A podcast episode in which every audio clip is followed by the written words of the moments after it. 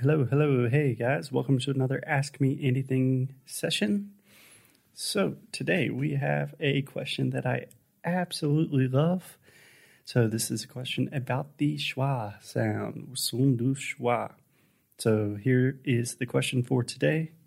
Although I have learned about the schwa sound, I normally forget it when I'm trying to speak.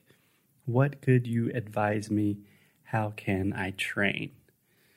So, this is a really, really good question. And I'm not sure if I have a completely satisfying answer. And I might give you a little bit of tough love. So, tough love is when we say what we really think, even if it might hurt your feelings a little bit. So, apologies in advance. So, without being too tough or too philosophical, here is my attempt to answer how I think you should approach the schwa. So, in your question, you said that you have learned a lot about the schwa sound. So, my first question would be think about it, think about it very deeply. Do you really understand the schwa in a profound way? Because I truly believe that if you really have learned the schwa, not just learning about the schwa, then you should be able to produce the schwa automatically and totally naturally in conversation. So, obviously, this is kind of a radical view on the definition of learning and what it means to learn something, but I think it will be useful. So, when thinking about learning, let's take a, an example that is not language.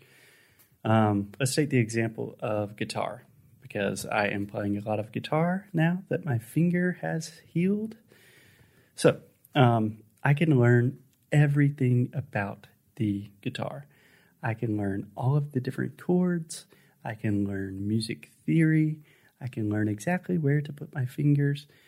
But if I cannot play guitar in a natural way, if I cannot play the songs that I want to learn, then I haven't really learned anything. So, for example, recently I have been very interested in finger picking with guitar, so finger style guitar, where you are using your right hand to individually pick the different strings. And this has been super, super difficult for me, and it's really embarrassing because sometimes I cannot play the most sing- simple finger picking patterns that should be really, really easy for me. But if I have never moved my right hand in a certain way before, then a new pattern will be really, really difficult. So, in this case, what do I do? I practice an extremely simple finger exercise for hours and hours, sometimes days or weeks. And after a lot of training, after sufficient practice, this new finger picking pattern that I was trying to learn, and I was struggling so much with it in the past, it's just easy. I can just do it automatically without thinking. And even the idea that it was difficult for me in the past seems crazy. So, the point of this example is I think the exact same thing happens with language. If you really understand the schwa, if you have trained the schwa for hours and hours in conversation, if you can pronounce it perfectly 95% of the time, if you have analyzed conversations and dialogues to think about when native speakers use the schwa, how they use it, how does it sound like, how does it feel when you're using it, then you will probably be able to use the schwa totally naturally in conversation. If not, if you are still having difficulties with it, then it's probably a lack of training, to be brutally honest.